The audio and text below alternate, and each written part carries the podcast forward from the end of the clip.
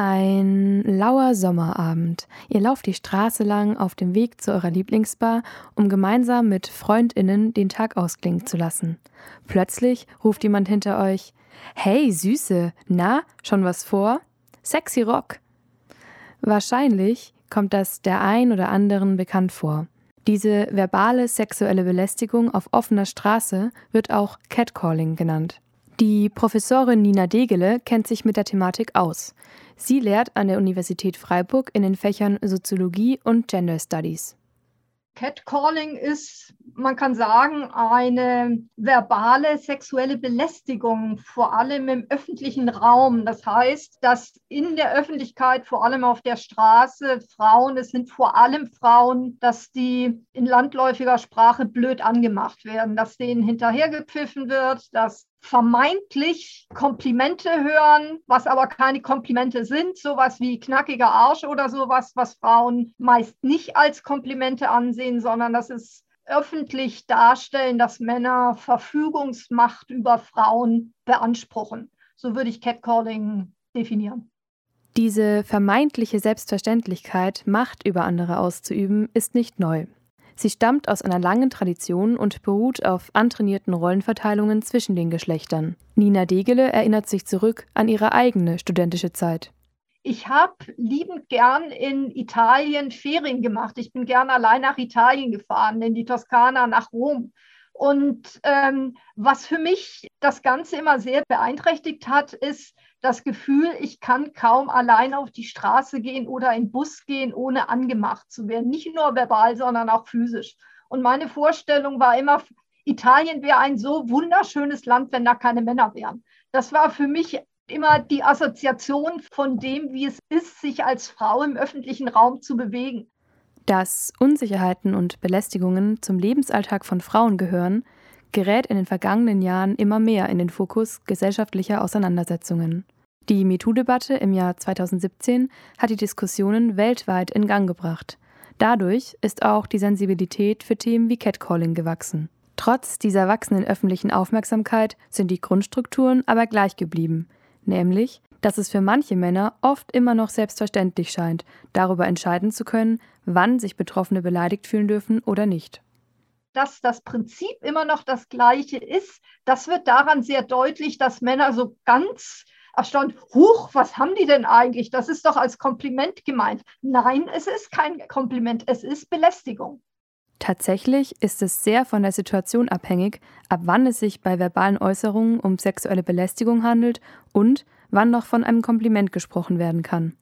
Das ist sehr kontextspezifisch. Da gibt es kein Gradmesser zu sagen, ab da ist es Belästigung und das ist noch als Kompliment gemeint.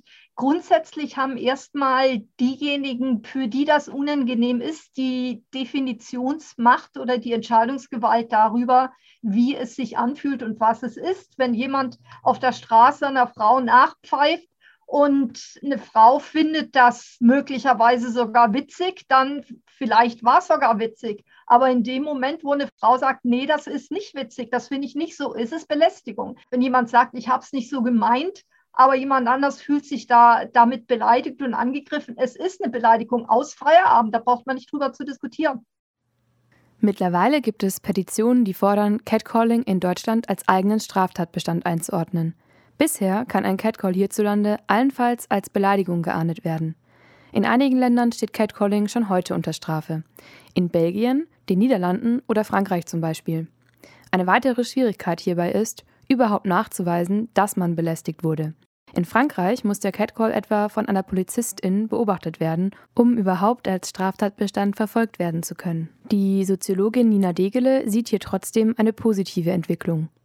Das ist natürlich schwer, das zu verfolgen, gerade wenn es eben Zeugen, Zeuginnen geben muss. Aber ich finde es wichtig, das überhaupt erstmal zu einem öffentlichen Straftatbestand zu machen, dass das nicht einfach nur bestenfalls eine Ordnungswidrigkeit ist, sondern dass das tatsächlich äh, etwas ist, was geahndet wird und was nicht geht. Weil wenn das nicht in der Weise skandalisierbar ist, dann ist dem nicht beizukommen. Wenn die Vergewaltigung in der Ehe nicht als Straftatbestand festgeschrieben worden wäre, dann wäre das jetzt öffentlich immer noch ein Kavaliersdelikt. Und nur so ist tatsächlich gesellschaftlicher Wandel möglich und erreichbar. Insofern finde ich diese Strategie, das tatsächlich als Straftatbestand in die Rechtsprechung mit aufzunehmen, finde ich sehr, sehr positiv.